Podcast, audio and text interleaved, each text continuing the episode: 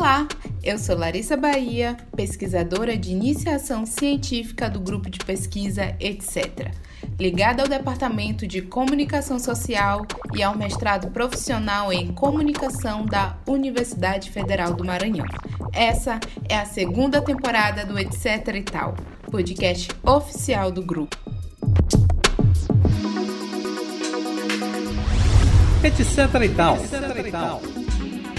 Segunda temporada. Episódio 1 Alimentação.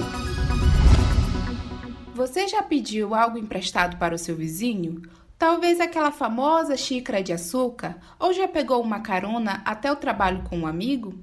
Pois é, nos últimos anos, esses velhos hábitos comuns em cidades pequenas, geralmente entre pessoas que moram perto e que são baseados na confiança, viraram modelos de negócios por meio da internet e de aplicativos para smartphone, conectando agora não só pessoas próximas, mas também desconhecidos. Calma aí, virar modelo de negócio não significa que pessoas estejam ficando ricas ou sendo exploradas, mas que práticas cordiais podem gerar renda aos envolvidos e facilitar a vida de mais pessoas.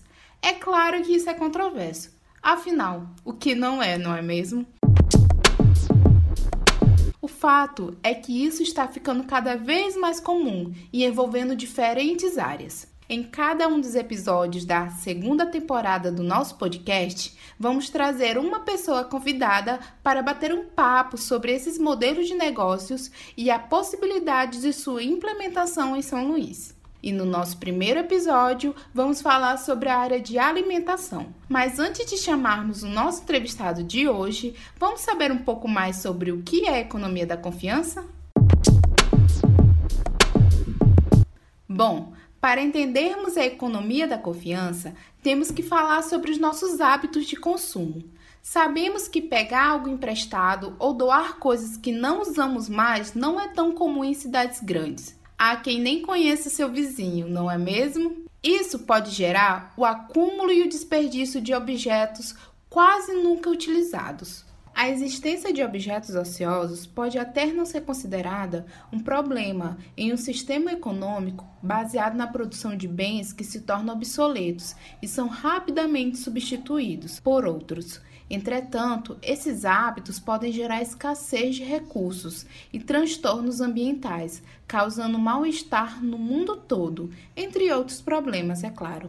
Por isso, essas práticas de acumular e desperdiçar estão sendo repensadas e transformadas por algumas pessoas e grupos. Um sinal dessas mudanças são as novas formas de produzir. Vemos cada vez mais iniciativas que têm a sustentabilidade e a reutilização de materiais como das suas preocupações ou empreendimentos que se fundamentam no compartilhamento de utensílios e espaços para economizar e gerar renda. Essas interações econômicas levaram à construção do conceito da economia da confiança, que é um fenômeno social de produção, circulação e consumo de bens e serviços, baseado na utilização de sites ou aplicativo de smartphone e na cooperação entre desconhecidos e acontece por meio de trocas, doações, empréstimos e outras formas. Para ser considerada parte da economia da confiança, é preciso que tenha três características.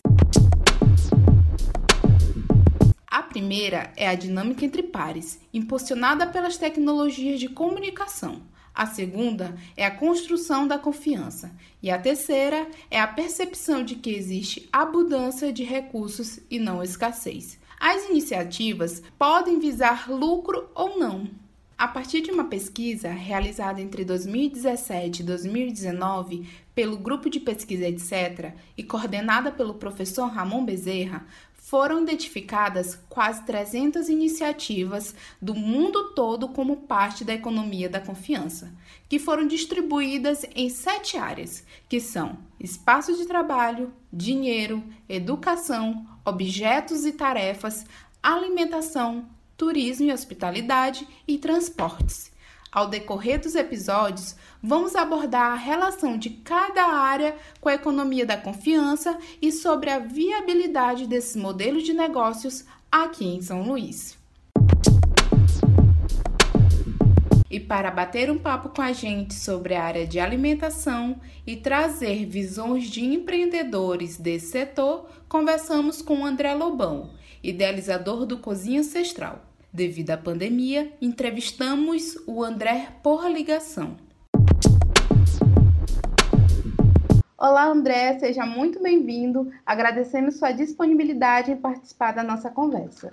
Olá, Larissa, obrigado. Eu que agradeço também pelo convite. E estou super curioso também para saber um pouquinho mais sobre essa economia do, da confiança. Isso. Então, a gente conheceu a primeira cozinha ancestral pelas redes e também por amigos, e a gente achou a proposta bem inovadora e bem legal. Então, conta um pouco para a gente sobre a cozinha, o surgimento e a proposta que parece ser bem diferente dos tradicionais locais de comidas. Então, a cozinha ancestral, é, o mais interessante é que ela não nasceu com a proposta de ser um negócio.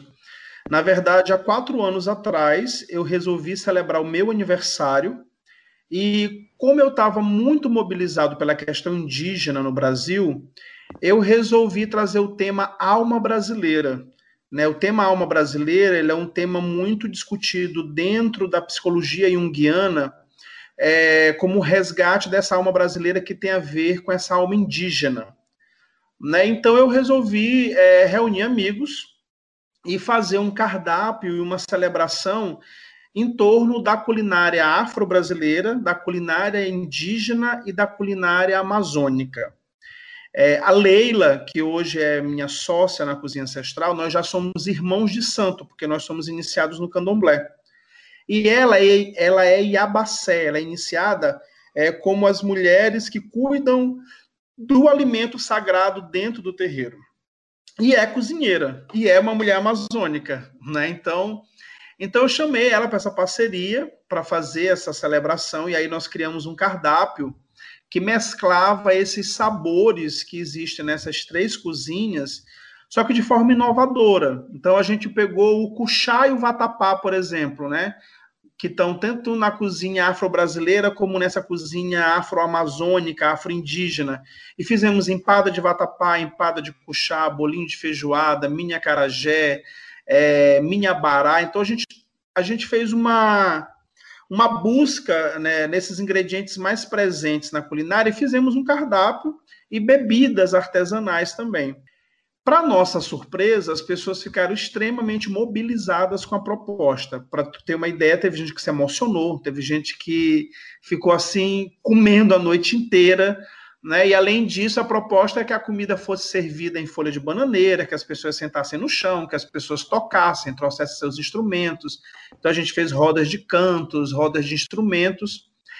E pelo fato de eu ser produtor cultural, a maior parte das pessoas que estavam lá eram artistas, produtores, né? Pessoas hoje que estão à frente de festivais de cinema, festivais de teatro, festivais de música, de projetos de artes visuais. Então nós começamos a ser convidados, eu e a Leila, para levar a proposta do meu aniversário para esses lugares, né? Como uma proposta de degustação, como uma proposta culinária. E a gente levou, a primeira experiência foi com um espaço de audiovisual, e a gente levou a proposta que a gente intitulou de Cozinha Ancestral, mas não como um nome de negócio, mas em função desse lugar, dessa cozinha que se tem essa memória ancestral. Isso mobilizou as pessoas, afetou as pessoas de forma extraordinária. A imprensa veio, ficou curiosa, a gente começou a, a sair nos jornais, a ser chamados para dar entrevista. E aí passamos um ano, que foi o ano de 2016 inteiro, participando de feiras de gastronomia, é, de feiras culturais, de festival de teatro, de festival de música. E aí terminou que as pessoas começaram a perguntar se nós tínhamos um lugar fixo onde eles poderiam comer dessa comida.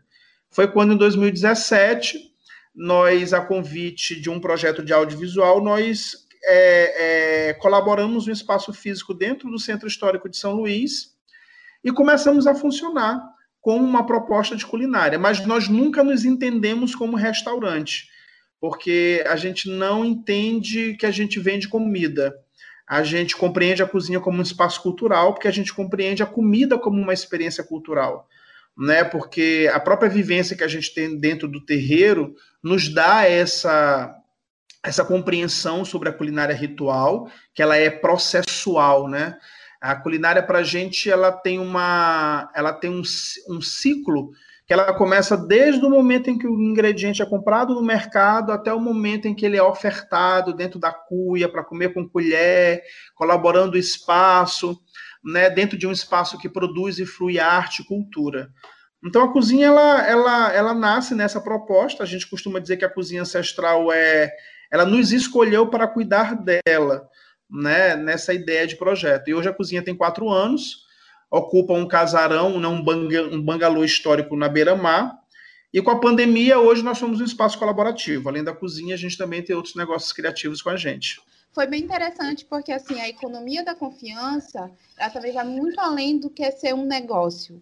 É, são experiências que, por exemplo, na área de alimentação, vai muito além do que comprar uma comida. É a experiência de a gente estar no lugar bem diferente de um restaurante, de vir servir o garçom, é a experiência com a comida e com o local. E eu acho que eu vi muito isso na proposta da cozinha. Assim, só pelo Instagram, ainda não tive a, a experiência de ir conhecer, espero que seja logo, mas foi muito interessante por isso.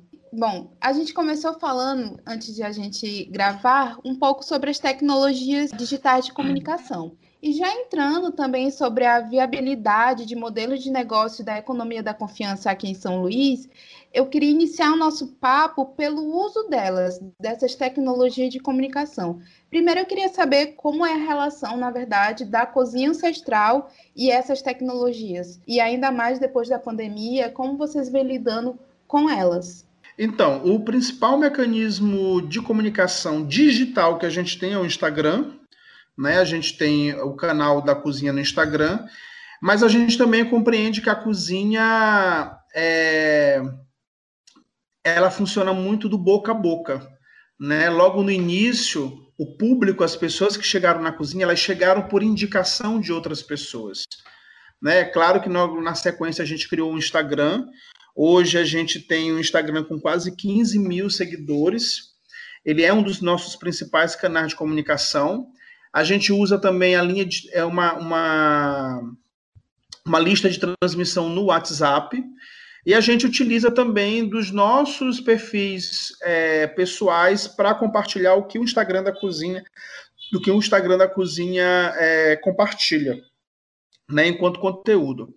Mas a gente compreende o Instagram é, não apenas como um espaço de informação, mas como um espaço de construção de um discurso e de um posicionamento, né, de imagem, é, de marca, é, do discurso, que para a gente tem uma questão também que é um posicionamento político e social, né, sobre as bandeiras que a cozinha levanta, porque a cozinha ela nasce dentro dessa perspectiva é, ela bebe, né, ela se inspira nesse lugar que tem a ver com a comunidade, que tem a ver com os povos originários, é, com as comunidades tradicionais, como são as comunidades de terreiro, é, como é o povo amazônico, como é o povo indígena.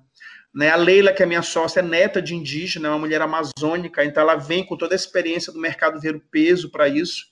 A própria experiência que a gente tem dentro do próprio terreiro, por sermos iniciados é, no candomblé, é, a gente compreende que, que a gente tem um posicionamento social que tem a ver com a diversidade cultural, com respeito a todas as formas de expressão, porque isso está intrínseco na base onde a cozinha se inspira, onde ela nasce, onde ela brota para ser o que ela é hoje.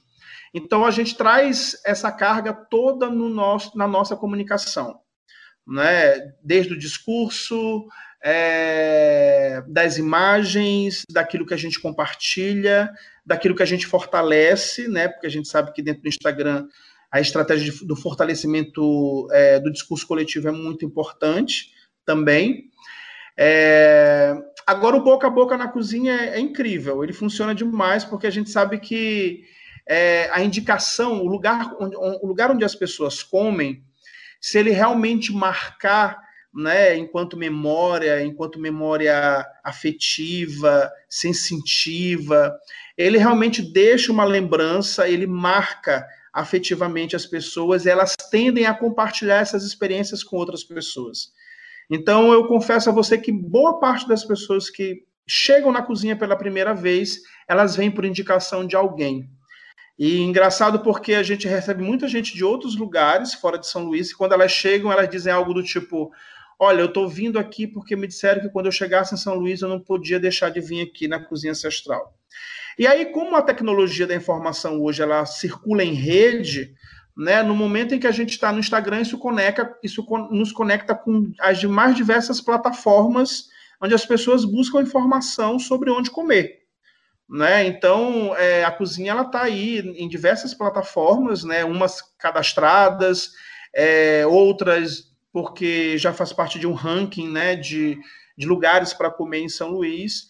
Então, a tecnologia ela, ela nos ajuda muito nesse sentido, é, na divulgação e na, na, na, na promoção do, do nosso lugar, mas principalmente por também ser um lugar onde a gente fortalece o nosso discurso. É, eu acho é muito interessante a gente usar esse, no, esse ambiente virtual para propagar o que vem de, dessa, do ambiente, desse ambiente físico, na verdade. É, já tocando nessa parte, todas as iniciativas que foram identificadas pelo grupo etc., como a economia da confiança, é, inclusive as da área de alimentação, dependem do acesso à internet é, por ser um site ou um aplicativo, a internet, é, todas são dependentes dela. E é justamente uma das características da economia da confiança, que é a dinâmica entre pares, que é impulsionado pelas tecnologias digitais de comunicação. É sobre isso eu queria iniciar um papo que, sobre a cidade de São Luís, se ela estaria preparada para esses tipos de modelo de negócio, tendo em vista esse acesso à internet. Como você olha essas questões aqui para São Luís? Olha, eu acho que preparado nós estamos, porque nós temos aí uma geração é, faminta, né, por esses, por esse meio de comunicação. A gente tem uma geração hoje que ela dialoga basicamente a partir desses meios de comunicação. Talvez o desafio seja os negócios criativos, é, os negócios que dialogam com essa oferta do turismo, com a oferta da cultura, com a oferta do lazer, saibam melhor usar esses mecanismos a seu favor. Né? Nós da cozinha, por exemplo, é, nós mesmo, por algum tempo, nós mesmos administramos a página do Instagram. Depois a gente sentiu a necessidade de colocar mesmo nas mãos de um social media, né, que dominava a linguagem, que dominava recursos, é, hoje a gente tem uma, hoje a gente tem uma, uma empresa de comunicação que cuida, né? É, Para a gente isso é muito importante porque traz outros recursos que a gente não tem domínio, né? É, mas eu acredito que a gente ainda precisa usar melhor, né? É, é, é essas ferramentas a nosso favor. São Luís é uma cidade que eu mesmo, particularmente, às vezes, tenho uma certa dificuldade de encontrar algumas ofertas ou algumas opções através de buscas espontâneas na própria internet de lugares que eu quero consumir em São Luís. Né? Eu acho que falta ainda um mapeamento de informações, eu acho que falta um lugar onde você encontre isso mapeado, catalogado, né? É, é eu acho que essa tecnologia ela precisa ser melhor utilizada do ponto de vista coletivo, né, de ver a cidade como um cluster, né, ver a cidade como uma rede, como um emaranhado de possibilidades, ao invés de você ficar correndo é, procurando ofertas individuais que você consiga realmente ter um aplicativo, que você consiga ter uma plataforma, onde os negócios estão mapeados, as ofertas, de que forma você compra, de que forma você chega, né, como esse negócio é, é, é, promove o seu processo de trabalho. Eu acho que a gente ainda, principalmente do ponto de vista do consumo, não só é do consumo interno, mas quem vem para São Luís é, é, como turista, nessa, nessa experiência turística, a gente ainda falha muito nesse sentido. A gente precisa melhorar é, o nosso banco de dados e o nosso, a nossa forma de busca e de oferta dessas informações. É, que acaba transformando em um gueto de só restaurantes que às vezes não trazem essa proposta cultural de apresentar a cidade para o, o, o turista e acaba afastando tanto do, das questões culturais de São Luís, né? É, e aí, é, quando, quando tu tocaste numa questão que é fundamental, que é a questão cultural, quando eu falo sobre a utilização dessas ferramentas, também tem o, o fato de essas ferramentas serem usadas como apenas um espaço de informação, e não de geração de conteúdo, e não de construção de espaço. Não é? Porque a cozinha ancestral, por exemplo, a gente não vende comida, a gente vende um espaço, a gente oferta um espaço né? A gente diz que a cozinha não é um lugar para você passar para comer correndo. A gente costuma dizer que é um lugar para você ir comer com calma, né? Porque o processo da nossa culinária ela é, ela é mais processual, ela é mais ritual, então ela não tem o mesmo tempo de você comer num shopping, né? Num restaurante onde você passa correndo para comer. A, a, o nosso espaço te oferta uma exposição, te oferta um espaço de leitura, te oferta um brechó, sabe? Te oferta a possibilidade de encontrar outras pessoas e conversar. Então, é, isso está no nosso Instagram, né? Ou seja, a gente fala através das nossas redes, através dos nossos instrumentos de comunicação, é, o que é o nosso espaço, né? O que é o conceito da cozinha. É, e isso talvez a gente precise ainda, dentro do campo da alimentação é, é, especificamente, ultrapassar a barreira do produto comida, né? E vender o que existe por trás de tudo isso. Até mesmo porque hoje a maior parte das pessoas ela, elas buscam uma experiência muito mais ampliada do que apenas comer.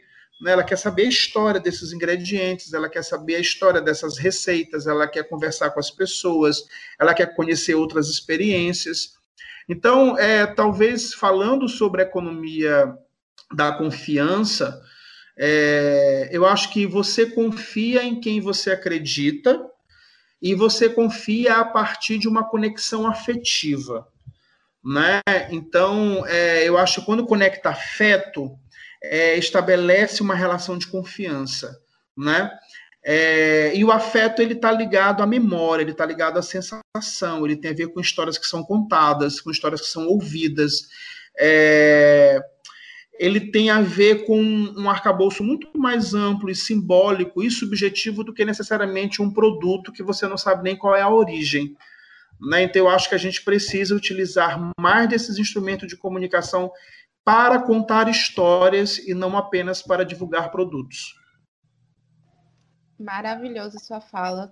E é justamente é, de como o mundo está tão globalizado que acaba que algumas cidades querem oferecer o que todas oferecem, assim, as empresas grandes querem oferecer o que todas as empresas, é, todas as cidades oferecem acaba ficando algo igual, algo igual e que quando o turista vem ele quer sair. E às vezes vai para as periferias, vai para os lugares mais culturais, a, em busca dessas experiências que na sua fala vem e que vem e que traz o afeto. É, uma das iniciativas que o etc identificou é, é, muito diferente do que eu já tinha visto, é o Dinner, que é uma plataforma por meio da qual uma pessoa é, de um local oferece uma refeição dentro da sua própria casa para algum desconhecido, para algum turista. Ou seja, ao invés de alguém ir em um restaurante tradicional, a pessoa vai comer na casa de um estranho. É, e isso requer muita confiança, como você disse, entre desconhecidos, entre quem está na cidade, quem vem. E também é uma das características da economia da confiança, que é justamente essa confiança entre desconhecido. É, você já conhecia essa iniciativa? Será que pessoas daqui de São Luís utilizam ou utilizariam? Será que seria viável aqui em São Luís, é, percebendo toda a nossa questão cultural, a questão de receber alguém desconhecido, oferecer a nossa cultura de forma bem longe daquela tradicional garçom-cliente?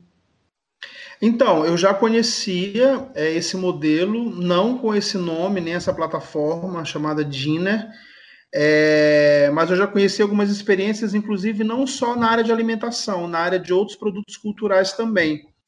Eu conheci uma experiência de uma pessoa em Brasília, que eu não, não recordo agora exatamente o nome do produto que ela ofertava, mas ela ofertava um jantar na casa dela para 10 pessoas. É, de, um, de um cardápio que ela cozinharia. Então, ela montava esse cardápio, né, montava uma lista de pessoas, né, conectava essas pessoas para poderiam trazer outras pessoas, então essas pessoas pagavam um voucher e tinham ali uma experiência na casa dela, e aí tinha uma experiência que podia ter desde o vinho ao licor, a histórias a serem contadas, a entrada, o prato principal, a sobremesa, a música, né? Desculpa, e outras histórias que as pessoas poderem, é, poderiam levar. E eu, e eu conheço um projeto que é de uma amiga minha que é atriz, que ela tem um projeto chamado Teatro na Corte. Ela levava um espetáculo de teatro solo para casa de uma pessoa e essa pessoa convidava um ciclo de amigos, esses amigos pagavam ingresso e formava ali uma plateia de 8, 10, 12 pessoas para esse espetáculo solo dentro da casa é, de uma pessoa, né? Teatro na corte.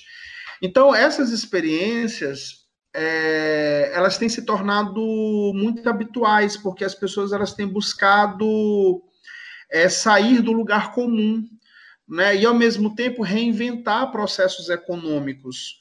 É, alguns processos convencionais, eles, além de, de terem ficado trancados dentro de uma caixa, eles têm se tornado muito oneroso. Né? Então, quando você faz isso dentro da sua casa, você desonera uma série de questões que você deixa de pagar. Eu tenho um amigo que ele era da área de recursos humanos e no meio da pandemia ele começou a se relacionar com culinária. Né? E eu dei essa sugestão para ele. Eu falei, amigo, por que, que tu não pegas é, e oferta para o público, os teus amigos, para que tu vá cozinhar na casa deles, eles convidem os, os amigos deles para conhecer a tua culinária. Né? Então, é, e, e, aí isso, dentro da economia da confiança, traz essa proposta também é, mais intimista, né? onde as pessoas podem trocar de forma mais afetuosa e mais direta, é, onde histórias podem ser contadas de forma a não se preocupar com o lugar, com o espaço e com as outras pessoas que estão ao redor. Né? Eu acredito que eu, eu, eu adoro esse produto, eu adoro essa experiência. E eu acho que São Luís ainda precisa sair da caixinha com relação a algumas coisas. Nós vivemos uma sociedade ainda muito convencional. E as pessoas precisam ressignificar a forma com a qual elas pagam por aquilo que elas querem consumir.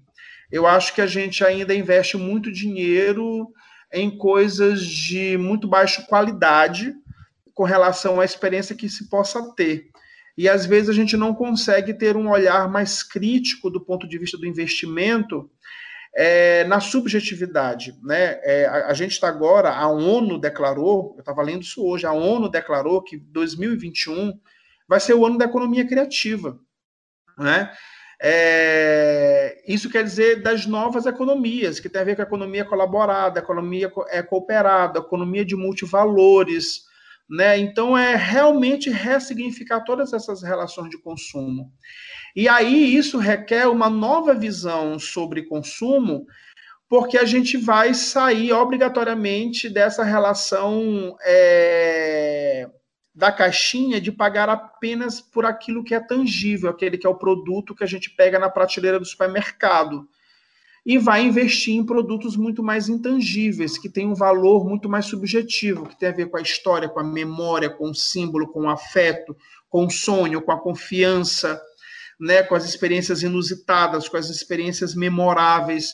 Então a gente precisa olhar mais para isso, porque mais do que nunca a gente vai caminhar é, para esse lugar de olhar para o dinheiro e para o investimento como algo que pode nos proporcionar experiências incríveis, sabe? Sim, sim, muito além de só um objeto logo. A experiência por trás. E é, é assim, muitas pessoas, assim, acho que depois da pandemia, vem repensando o seu modo de viver. Isso de ser rápido, de ser de ir no restaurante comer, para algo que é sentar, olhar as pessoas, conhecer gente nova, até a forma de turismo, é, de se fazer tu, o turismo em outras cidades do que só aquilo. Ir na locais mais que mais os turistas vão e voltar para o hotel. E conhecer as pessoas.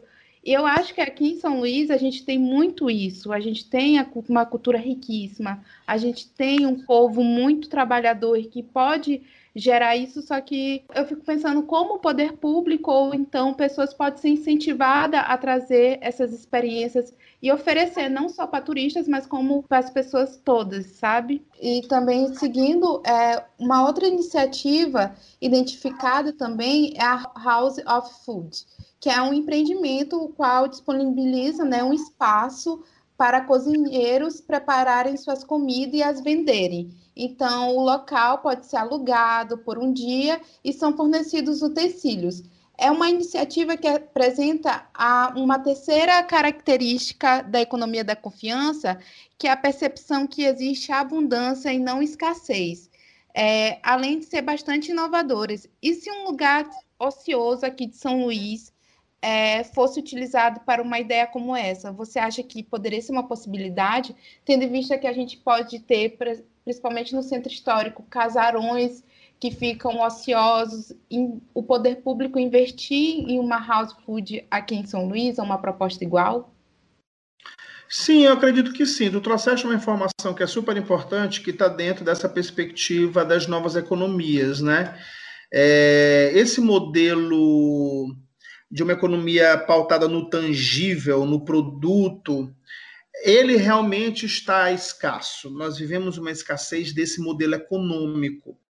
Né? E vivemos uma, uma abundância dessas novas economias, que é o que está no intangível, né? que é o que tem a ver realmente com experiências memoráveis. Indo por esse ponto de vista, eu acredito que toda experiência ou toda proposta que permeie é, essa circularidade de possibilidades no sentido é, de dinamizar realmente novos modelos de consumo, eu acredito que ele vale a pena ser experimentado. São Luís é uma, é uma, é uma cidade muito sazonal no seu processo. Eu costumo dizer que nós temos o paladar infantil né, para experimentar coisas novas e para reconhecer bons tons. Né? Eu digo que a gente tem um paladar infantil é, como uma criança para tomar vinhos, né, ou para é, é, compreender o paladar que existe mais profundo em um determinado alimento, uma determinada bebida. Porque nós realmente ainda é, estamos presos a algumas convenções. Nós somos ainda uma sociedade muito convencional.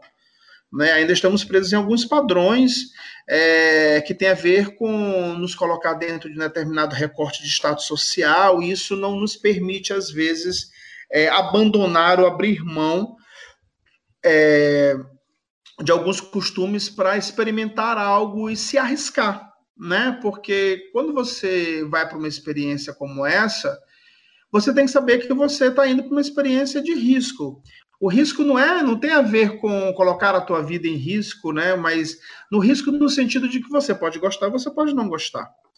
É, só que essa sociedade do consumo tangível nos colocou no lugar é, do discurso: eu estou pagando, eu tenho direito a tudo, eu estou pagando, eu tenho que sair satisfeito.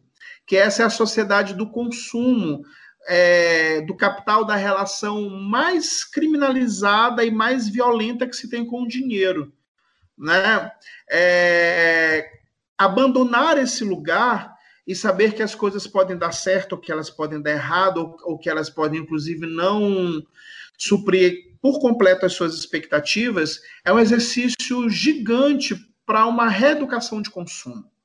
Né? Às vezes, na cozinha ancestral, agora que a gente está num período de pandemia, a gente fez uma redução de mobiliário, às vezes a gente tem um final de semana que dá muita gente. É, e por vezes eu não estou lá e quando eu chego na semana seguinte, a Yasmin, é, que é quem, quem coordena todo o processo externo da cozinha, como se fosse a nossa gerente, ela fala: ah, a gente só teve um problema. Tiveram pessoas que chegaram, não, não tinha mesa, e elas ficaram chateadas porque elas não conseguiram sentar. Aí o que, que a gente pode fazer? A gente não tem absolutamente nada para fazer.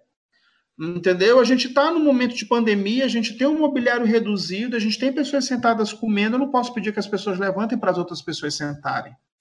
Então, é, precisa haver uma reeducação de consumo, é, no sentido de que, que a gente precisa compreender o limite das coisas, principalmente de como elas são ofertadas.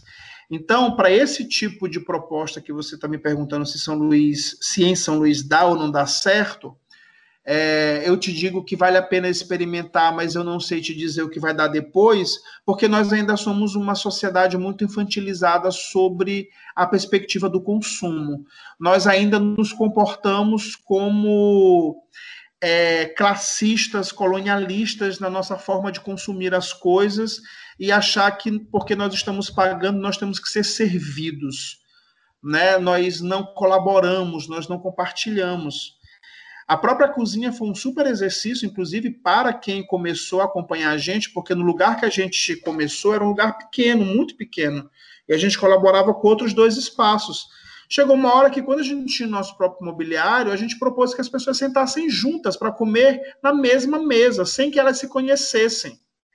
Como a gente não tinha como é, ter garçons, e até porque a gente não se identifica com essa perspectiva das pessoas servirem as outras, a gente se identifica com um espaço compartilhado, a gente sugeriu que as pessoas pegassem o seu pedido no balcão e depois devolvessem a sua louça usada no balcão. Isso, isso fez com que as, isso gerou um estranhamento nas pessoas. Mas, para nossa surpresa, as pessoas atenderam a esse chamado. Né? Então, isso indica que existe é, uma parte da população, ou existem pessoas que estão dispostas a compartilhar que estão dispostas a vivenciar essas experiências. E que nós que ofertamos esse serviço, nós também precisamos ser é, insistentes sobre aquilo que a gente acredita. É, na cozinha a gente discute muito sobre, ah, mas isso aqui, fulano, de, as pessoas reclamaram porque está assim. Eu sinto muito, a gente não vai agradar todo mundo. E a gente não vai mudar, porque se a gente mudar, a gente compromete o nosso processo. Então, para a gente não existe o cliente que tem razão. Não, todo mundo tem razão.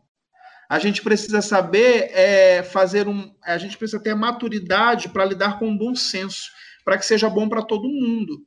Né? Então, eu acho que nós precisamos amadurecer muito enquanto sociedade de consumo. E nós que promovemos essa oferta criativa, essa oferta colaborativa, é, nós precisamos insistir e não abrir mão da nossa proposta, porque senão a gente se rende ao lugar comum, que é o lugar onde as pessoas estão acostumadas a estar. Isso é muito interessante de conversar. E eu fico com uma dúvida assim, você sentiu não sei se evolução seria a palavra certa, mas desde a primeira vez que a cozinha ancestral foi aberta até hoje, de como as pessoas, é, de alguma forma, atenderam a essa economia colaborativa, de compartilhar, de não ser servida, mas sim de estar no lugar, vai muito além de só comprar comida? Então, a gente já teve as mais diversas formas e reações. Tem gente que simplesmente ama tudo isso.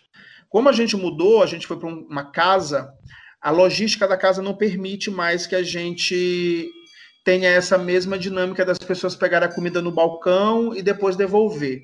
Né? A, não, fisicamente a logística não permite mais. E tem gente que reclama, ah, eu gostava tanto quando a gente pegava o prato e quando a gente devolvia. Isso era tão legal, isso gerava uma outra, uma outra energia e tal. Já tinha gente que não atendia, a gente, a gente orientava, olha, você pega o seu prato no balcão, as pessoas iam e no final você devolve. As pessoas não devolviam, deixava tudo lá em cima da mesa, toda a louça suja, ia embora, entendeu? É, a gente já ouviu coisas do tipo, ah, não, eu não vou ficar aqui para ter que levar a louça no balcão, não. A gente já ouviu coisa do tipo: ah, a comida de vocês é maravilhosa, mas vocês deviam rever a louça, porque realmente servir essa comida para a gente nessa cuia e de colher é um absurdo. Né? Então a gente ouve coisas desse jeito, e a nossa resposta, tipo, quando as pessoas perguntam quando é que vocês vão mudar a louça, tirar dessa cuia, a gente responde nunca, porque a nossa proposta é essa. Tem gente que pergunta quando é que vocês vão colocar ar-condicionado nessa casa. Nunca porque não cabe um ar-condicionado nesse lugar, é um bangalô, é um espaço super arejado, super ventilado. Então, é, é um desafio também você se posicionar é, no mercado atendendo às expectativas que você cria sobre a sua proposta de trabalho é, e se manter vivo nesse sentido. Né? Porque quando você insiste, você também marca um lugar. Né? Quando você cede, você fragiliza. Né? Foi como eu vi muitos negócios de alimentação em São Luís, que eram pizzarias tradicionais, que eu cheguei lá estava vendendo hambúrguer, porque a cidade entrou na moda do hambúrguer. Né? Todo mundo queria vender hambúrguer porque as pessoas chegavam em pizzaria e queriam comer hambúrguer. Uma vez uma família chegou na cozinha e falou assim: tem macarrão? A gente não. Tem batata frita? A gente não. Tem refrigerante? A gente não. Ah, o que, é que vocês vendem aqui afinal? Eu falei: esse aqui é o nosso cardápio. Né? A gente até outro dia não vendia refrigerante, porque a gente acredita que não dialoga com a economia que a gente discute. Né? Hoje a gente vende apenas Guaraná Jesus né, porque tem a ver com o produto local, né, de economia local, e também as pessoas. Então a gente, a gente lidou com coisas do tipo, quando a gente não vendia refrigerante, as pessoas chegavam na cozinha com o seu refrigerante, elas tiravam uma lata de refrigerante de dentro da bolsa, botavam em cima da mesa e tomava. Né? Tá, tudo bem, a gente não vai dizer não toma, né? Mas a gente não vendia refrigerante por uma série de motivos. Pela indústria que isso mobiliza, pela quantidade de lixo que isso gerava né, que tem a ver com as nossas políticas de trabalho também, né, sobre é, lixo quase zero, sobre o não desperdício do alimento, sobre o consumo de água, né, uma série de coisas que tem a ver com a, com a nossa forma de lidar com o processo, entende? Sim, sim. E então, assim, pensar numa não só na economia da confiança aqui em São Luís, mas também em outras economias, é preciso a gente rever nosso consumo, né? Esse consumo claro. muito tradicional, muito ainda é, capitalista no sentido de servir. Eu tenho dinheiro, então eu preciso ser servido. Então, pensar nela aqui em São Luís não seria viável, repensando o nosso consumo. Então, e como você é, acha que seria repensar? Como a gente poderia se repensar esse consumo? Eu acho que a gente faz repensar o consumo no momento em que a gente propõe uma nova forma de oferta. Né? Eu não tô, a cozinha, por exemplo, a gente não tem no nosso discurso coma na cuia, porque isso, porque aquilo, porque não. A gente conta a história da cuia, porque que a cuia é importante para a gente, né? Pelo simbolismo, a cabaça tá no, na nossa logomarca, né? Tem um simbolismo por trás de tudo isso. A cuia é uma herança da culinária amazônica, os amazônicos, os indígenas comem na cuia. A cuia tem um simbolismo dentro do terreiro, né, para gente. É... O fato da gente não vender determinadas marcas de refrigerante também tem a ver com a nossa política de trabalho. É, o fato da gente não vender cerveja long neck tem a ver com a forma do armazenamento do nosso lixo, daquilo que a gente gera enquanto resíduo né? O fato da gente não trabalhar com garçom e garçonete, quem trabalha com a gente no nosso atendimento são artistas que ali disponibilizam um tempo do horário deles para trabalhar com a gente, é uma outra forma de relacionamento, né? É realmente chamar as pessoas para colaborar, para cooperar. Agora não, porque a gente está no meio de uma pandemia, mas o nosso mobiliário ele é projetado para as pessoas sentarem juntas, compartilhar, conversar e se conhecer. Então, no momento em que a gente insiste com isso, e que a gente não abre mão, por mais que um, dois, três reclamem porque não gostaram, a gente educa. Né? As pessoas já sabem que quando elas chegarem na cozinha, na cozinha ancestral, elas vão ter uma dinâmica. É, isso a gente já ouviu das pessoas. Né? A gente já ouviu de a pessoa dizer assim: olha, eu estou trazendo aqui uma amiga hoje, mas eu já disse para ela como é que a coisa funciona aqui que aqui se come de colher, que é na cuia, que não tem esse negócio de querer pedir talher, que não tem esse negócio de querer pedir que prato de vidro, né? A gente não tem descartáveis, a gente não usa descartável, né? Não tem negócio. Uma vez uma menina chegou para a gente e falou assim: é, vocês têm copo descartável? A gente não. Tem canudo de plástico? A gente não. Lá ah, vocês precisam rever a forma de vocês. Aí deu vontade de perguntar: quem é que precisa rever, amiga, a forma, né? É, então, não que a gente queira impor algo, a gente não se torna o chato do rolê, sabe? Uhum. É, mas o fato da gente dizer aqui em casa é assim, sabe? É... Já, vai, já vai colocando Isso. uma sementinha né, na cabeça. É. Oh, por que, ah, que se você vai, é, se você vai, ó, nossa comida é servida na cuia de colher. Se você quiser um prato de vidro e um talher, a gente tem.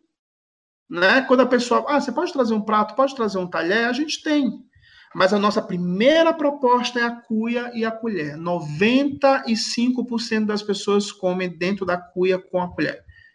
Tem gente que a gente pergunta, quer um prato? Ah, não, não, eu quero é comer dentro dessa cuia, dessa colher, que isso aqui me lembra o interior, isso me lembra a casa da minha avó, me lembra, sabe? Aí tem a ver com uma economia de confiança, uma economia da confiança, porque a memória que te leva para um lugar seguro, ela te estabelece uma relação de confiança né? Porque quem, quem é que não se sente seguro quando come uma comida que remete a uma memória lá da casa da avó, da casa da mãe? É o lugar mais seguro que a maior parte das pessoas tem, né? Então tem muito a ver com isso. E é justamente assim, a base da economia da confiança é trazer que essas aqueles velhos hábitos, mas que a gente na fase cordiais de como emprestar um, uma, um, um, objeto, como a gente ainda vai falar em alguns episódios, porque esse é o nosso primeiro, e então a gente ainda vai falar sobre objetos compartilhados, ou então é, sobrou uma comida aqui, vou compartilhar com o nosso vizinho. São essas formas seguras e de afeto que traz a economia da confiança, né? É, Exatamente. E, já, e, falando sobre questões de, é, de lixo, de resíduo, eu vou para a última in, é, iniciativa, é, que é bem inovadora, que é a Comida da Vizinha, que é um site por meio do qual é possível vender sobras de comidas ou compartilhá-las é, separadamente para alguma pessoa desconhecida. Então, se você sobrou aquele restinho de comida, em vez de desperdiçar, porque aí a gente toca um, um assunto muito importante que é a questão da escassez e ao mesmo tempo abundância, que é o desperdício e várias pessoas sem comida, ela traz essa opção de você compartilhar com pessoas que não têm. É, como é essa questão de sobras de comida na cozinha ancestral e se pensar numa iniciativa como a comida da vizinha aqui em São Luís, poderia ajudar nessas questões de é, é, escassez de comida, de desperdício e ajudar outras pessoas, né? Então, a nossa relação com o alimento é sagrada, né? O próprio fato de nós sermos do terreiro, de terreiro de candomblé, já nos traz essa relação. Existe uma regra, uma ordem dentro do terreiro de que alimento não se desperdiça. A comida não pode ir para o lixo em hipótese alguma. E olha que o terreiro é o lugar da, da abundância, né? O terreiro, os terreiros, os, os, espaços de terreiro, seja de umbanda, de candomblé, de tambor de mina, ele sempre é um lugar em que a porta está aberta, a porta está aberta para dar um prato de comida a quem quer que seja. Né? É o lugar da celebração, é o lugar onde o alimento ocupa é um espaço ritualístico, ele, ele, é, ele faz parte da celebração. E ele ritualiza e celebra tanto a vida como a morte. A comida está presente o tempo inteiro, do início até o final.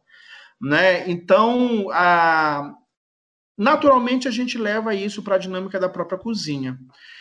O processo do não desperdício da gente começa desde o momento que a gente projeta o cardápio, que é uma forma em que a gente pensa o cardápio em que, de uma certa forma, é, alguns dos ingredientes eles possam dialogar em diversos pratos, apenas mudando a forma de, de finalizar ou de se apresentar, né? É, para que a gente não tenha uma diversidade muito grande de ingredientes e isso corra o risco de que essa comida estrague no armazenamento. É, uma outra forma é a gente ter um limite X de pratos por dia. É, o nosso cardápio é um cardápio super enxuto. Hoje a gente tem uma média de oito propostas no nosso cardápio. Né, perto de restaurante, é que você abre o cardápio, tem 30 opções de prato. Nós só temos oito. É... E aí, a gente, de acordo com a saída que esses pratos têm, a gente, dá, a gente estabelece um número de oferta diária para esse prato. Então, ah, banquete do caçador, por exemplo, é o mimo da cozinha ancestral. Quando ele está no cardápio, eu digo quando ele está no cardápio, porque como o nosso cardápio é enxuto, a gente troca ele completamente a cada dois meses. Né? Então, a gente está com o cardápio agora, a gente já está prevendo para fevereiro e março já ter um próximo cardápio. A gente troca ele por completo, que é uma estratégia da gente fazer todo mundo voltar de novo para comer cardápio novo, né? Então, é...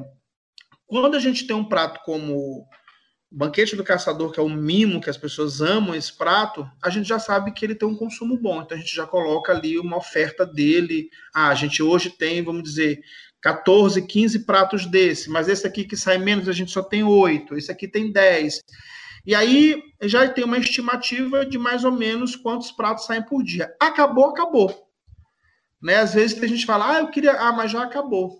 Ah, mas já acabou, já acabou. Não tem como fazer. Não, não tem como fazer. Né? É, e isso tem a ver com o fato da gente utilizar ingredientes frescos, comprados quase que diariamente nos mercados e nos supermercados. Isso faz com que a gente não armazene por muito tempo é, o alimento na cozinha. Nossa, os nossos ingredientes, principalmente as carnes, os mariscos, eles passam por um processo de refrigeração quase mínimo.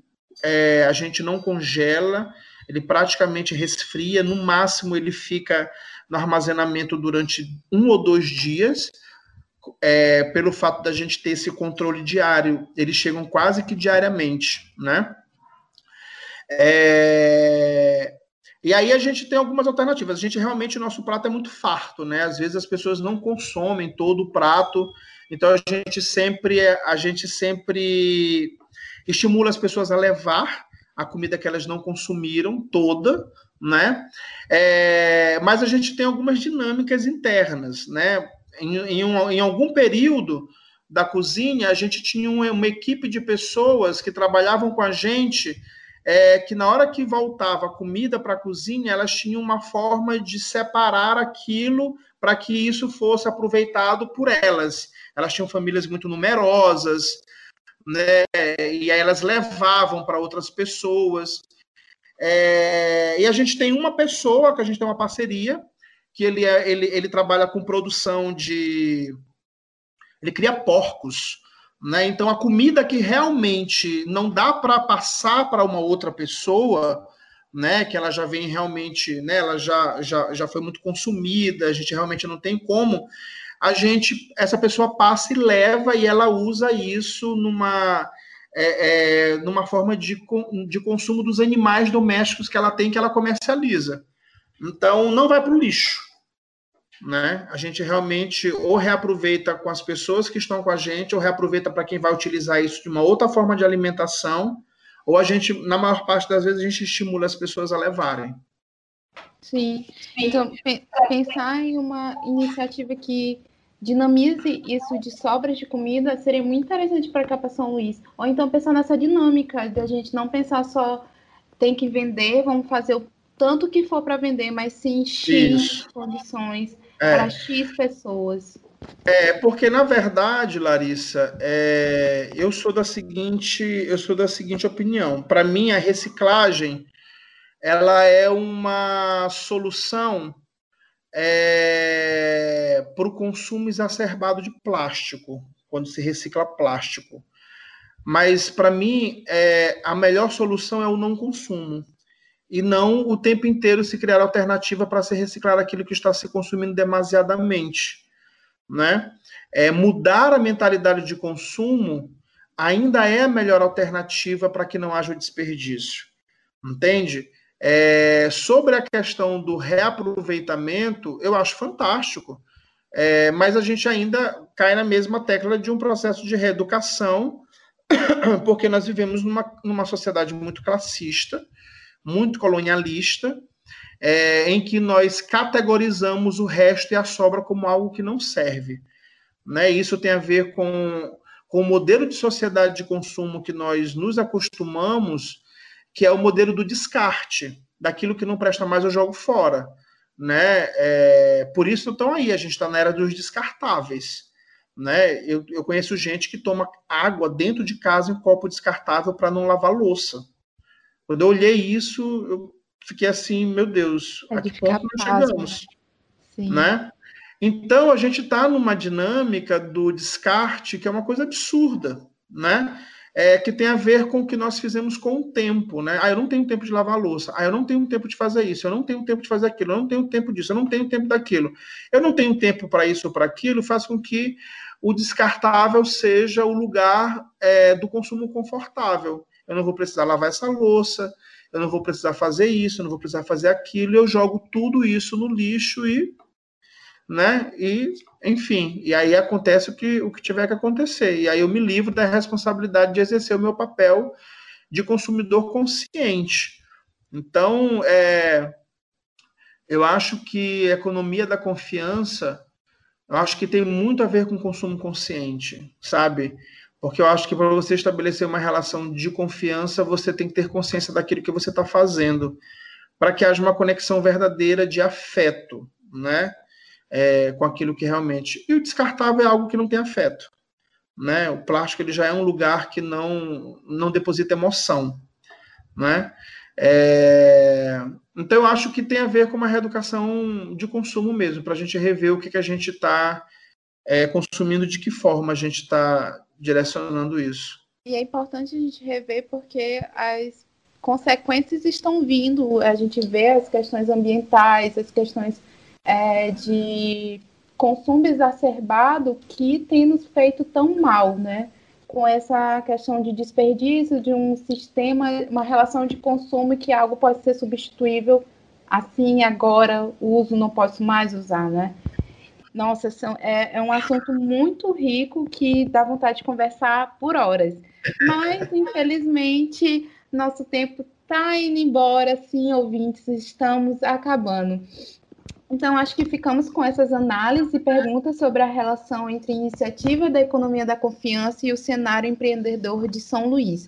Agradecemos muito a participação do André, que é idealizador da Cozinha Ancestral. Foi muito rica a nossa conversa. Eu, assim, essa questão de conectar as questões da Cozinha Ancestral com as, as iniciativas da economia da confiança são fundamentais para a gente pensar a viabilidade delas aqui, de como é o nosso consumo, de como é como a gente quer ser servida, as experiências que a gente pode ter.